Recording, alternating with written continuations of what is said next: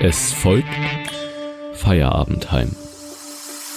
Eine Erzählung geschrieben von Leonhard Wunderlich, gesprochen von Caroline Schneider und Leonhard Wunderlich. Gute Unterhaltung. Das Geräusch schwerer Schritte hallte gleichmäßig den Gang hinab.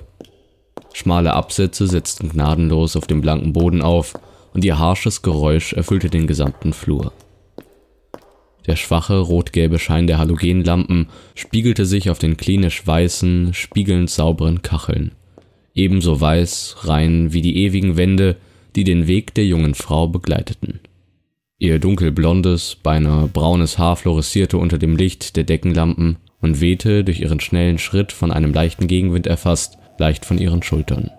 So entschlossen und energisch ihre Schritte wirkten, so wackelig fühlte sie sich auf ihren Beinen.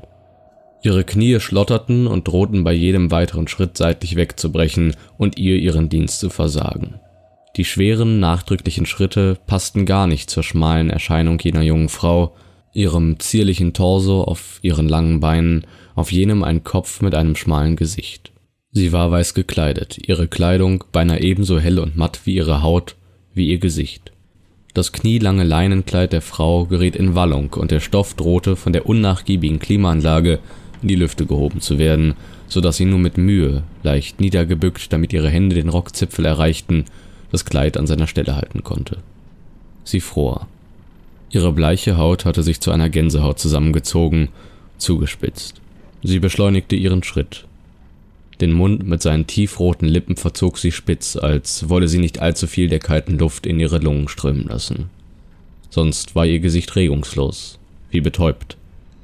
Schier unendlich führte sie der Flur in Richtung Ausgang, durch den sie eine knappe Stunde zuvor das große kubistische Gebäude betreten hatte. Sie war viel länger geblieben, als sie eigentlich anberaumt hatte. Sie beschleunigte ihren Schritt abermals. Ihre Augen hielt sie starr auf den Ausgang fixiert, das von der Außenwelt hineindringende Licht schien von ihren tiefen, braungrünen Augen absorbiert zu werden, als würde sie bloß mit der Kraft von diesem noch aus dem Gebäude gelangen können. Glorie trat ins Freie, auf den Parkplatz der Seniorenresidenz Hunsrück. Die Sonne brannte ihr unbarmherzig ins Gesicht, ließ sie ihre Augen in einer heftigen Reaktion zusammenkneifen, da diese die letzten 64 Minuten nur das kümmerliche Kunstlicht der Residenz erlebt hatten.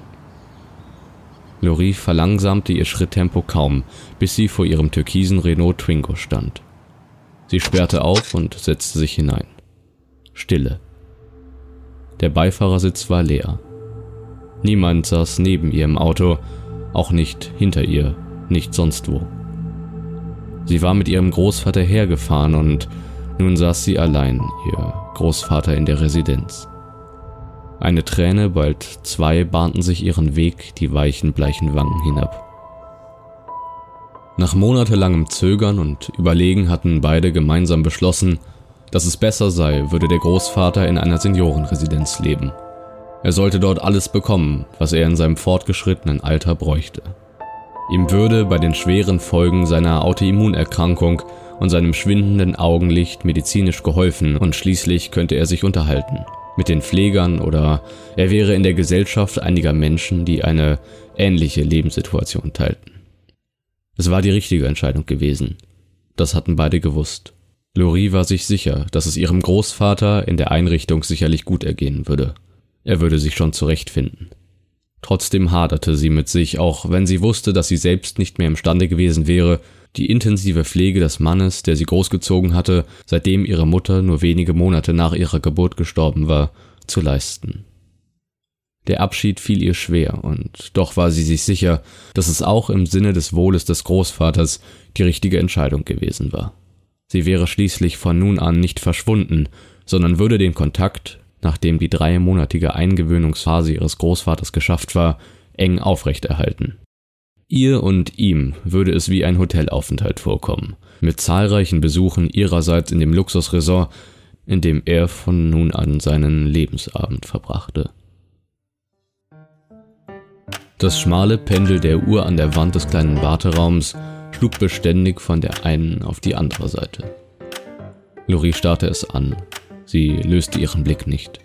Das fortwährende Klacken des Metalls zermarterte ihr den Kopf. Sie trocknete die Handflächen auf ihrem Schoß. Diese waren ganz feucht, waren kalt. Sie hatte sich auf ihren ersten Besuch in der Residenz, dem ersten Wiedersehen mit ihrem lieben Großvater, seitdem er eingezogen war, gefreut, doch diese Freude war einer drückenden Nervosität gewichen, welche sich in ihrem ganzen Körper breit gemacht hatte. Die Sekunden auf der Uhr vergingen wie Minuten, die Minuten wie Stunden, die Stunden wie Tage. Sie befand sich an einem Ort, an dem die Zeit stillzustehen schien, an dem die letzten Tage einer jeden Person zur Unendlichkeit wurden und so auch ihr Warten. Sie war an der Rezeption bereits unfreundlich empfangen, einfach ohne ein weiteres Wort den langen Gang in Richtung der Wohnstation hinuntergewunken worden, wie eine Kuh, die man durch die industrialisierte, maschinelle Melkstraße trieb. Zu ihrer Enttäuschung hatte sie sich beim Betreten des Gebäudes bereits eingestehen müssen, dass sich der kalte Eindruck, den die Anstalt auf sie machte und den sie bereits bei ihrem ersten Besuch bei der Einlieferung ihres Großvaters deutlich gespürt, erneut bestätigt hatte. Die kahlen Wände, der spiegelnde Fußboden wirkten unverändert kühl, als sie nach einer gefühlten Epoche aus dem Wartezimmer in den Besucherraum geführt wurde. Hallo Grandpa, wie geht es dir? Schön dich zu sehen. Lori hatte mit einem strahlenden Lächeln an dem Tisch ihres Großvaters Platz genommen und schaute ihn, ihm gegenüber sitzend, erwartungsvoll an. Adam blickte unverändert zwischen seinem Schoß auf die Erde. Er rührte sich nicht. Kein Stück. Hallo Grandpa. Aufwachen. Besuchszeit. Der alte Mann hob leicht seinen Kopf und reckte ihn ebenso nach vorne, seinen Blick unverändert starr und trüb. Guten Tag, es ist schön. Der alte Mann erhob zögerlich in einem verwirrten Ausdruck seine Stimme. Ja, hallo, ich freue mich auch. Ähm, ich bin hier, direkt vor dir. Verdutzt, beinahe ein wenig belustigt, sah sie ihn unverwandt an. Es ist schön, Sie zu sehen, antwortete er in langsamen Worten. Komm, so lange war ich nun auch nicht weg, dass du Zeit gehabt hättest, dich zu entfremden, so dass wir mittlerweile wieder beim Sie angekommen wären gab sie schnippisch lachend ihm zur Antwort. Aber jetzt erzähl, wie ist es hier so? Schwester, man pflegt im ganzen Kollegium und im Umgang mit den Insassen die Höflichkeitsformel, sprach er förmlich. So seien Sie mir nicht bös, wenn ich mit Ihnen auch so verbliebe und. Ja, Grandpa, wirklich lustig. Ich bin in der Zwischenzeit auch bereits so gealtert, dass ich mich an dich nicht mehr erinnern kann. Einfach entwischt bist du aus meinem Gedächtnis. Puff. Sie kicherte. Entschuldigen Sie, wenn ich nicht Ihrem erdachten Konversationspartner entspreche oder unsere Unterhaltung äh, nicht so verläuft, wie Sie sich dies zunächst vorstellten, aber äh, warum wollen Sie eigentlich mit mir sprechen? Habe ich mich entgegen der Ordnung dieser Anstalt verhalten? Grandpa, ich, ich verstehe offen gestanden auch nicht, warum Sie nicht von Ihrer Anrede mir gegenüber als Grandpa ablassen wollen. Ich äh, werde hier nicht so genannt. Ich äh, werde nirgends so genannt. Doch, meine, meine Enkelin, Gott hab sie selig, nannte mich immer so. Grandpa, ich. Machst du Spaß? entgegnete sie, eine deutliche, unschöne Ungewissheit in ihrer Stimme nicht unterdrücken könnt. Entschuldigen Sie? Ich bin's doch. Lori. Ihre Stimme bebte. Lori heißen Sie. Äh, guten Tag. Mein Name ist Adam, stellte er sich höflich, wenn auch förmlich vor. Dann allerdings verzog sich die Haut auf seiner Stirn zu tiefen Falten. Das ist merkwürdig. Ganz und gar merkwürdig.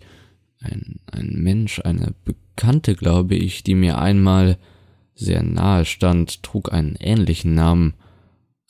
Jolie, meine ich mich zu erinnern. Grandpa, erkennst du mich?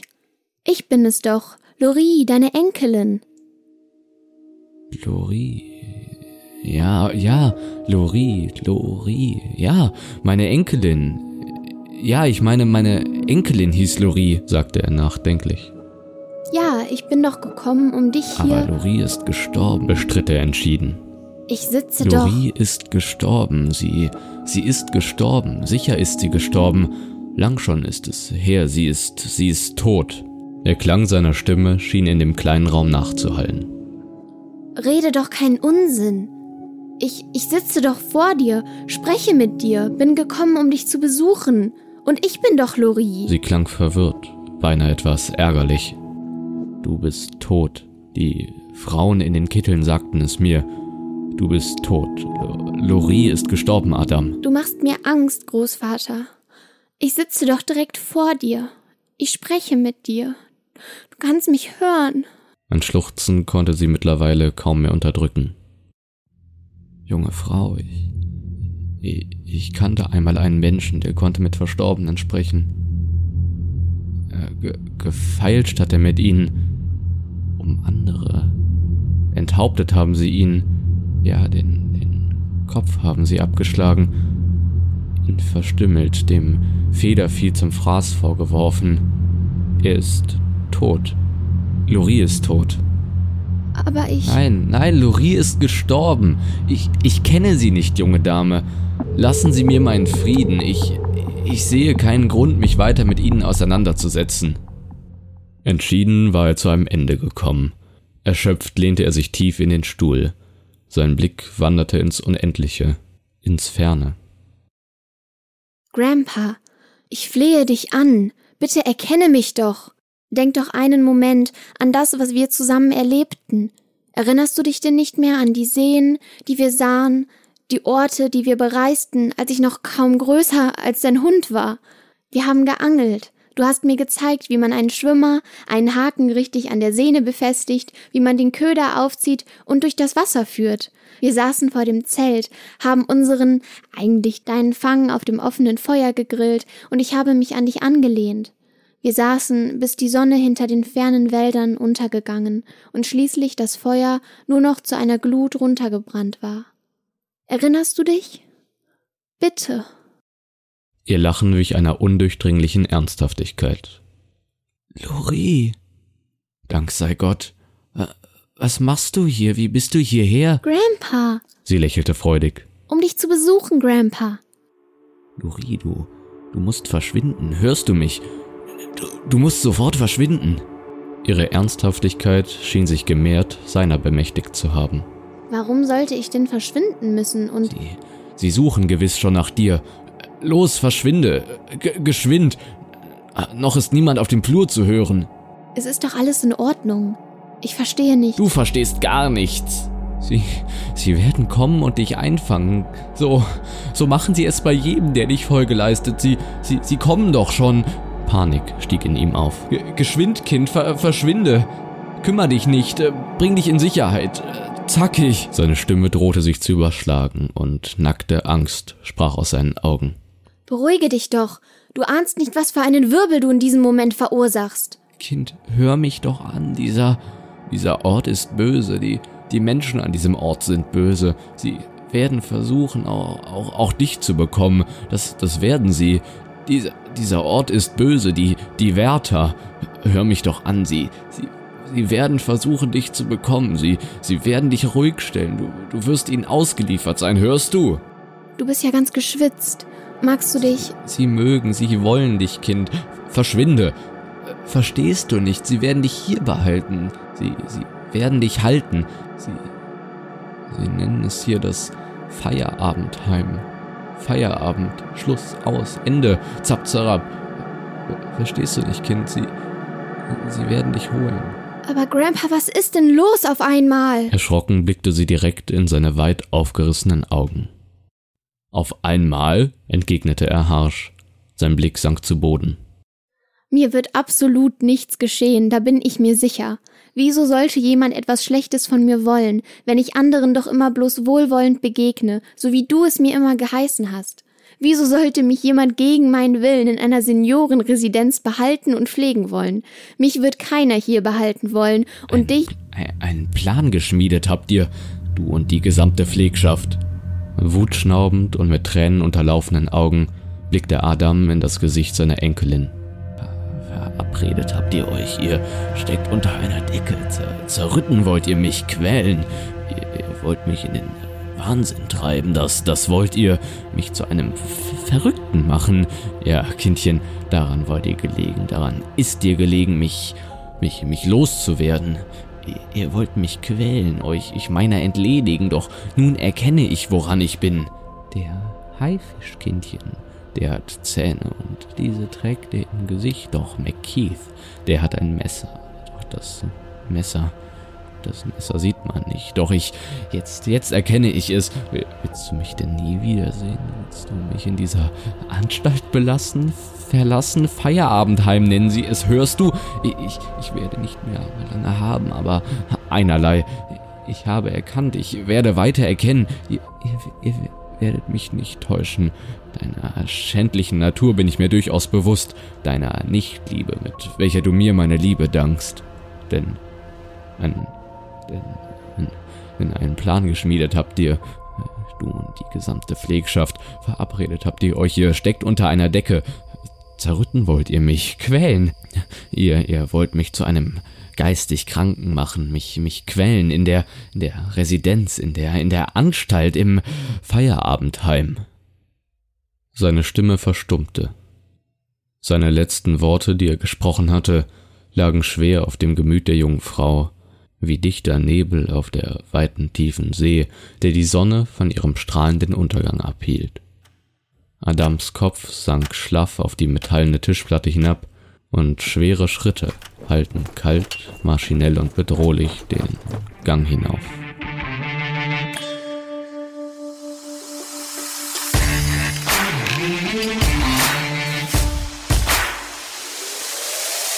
Sie hörten Feierabendheim. Eine Erzählung geschrieben von Leonhard Wunderlich. Gesprochen von Caroline Schneider und Leonhard Wunderlich. Eine Toxiety-Produktion. Zusatzinformationen finden Sie in den Shownotes. Sollte Ihnen das Gehörte gefallen haben und Sie haben nun Lust auf mehr, folgen Sie uns doch, um nichts mehr zu verpassen. Beehren Sie uns bald wieder. Überall, wo es Podcasts gibt.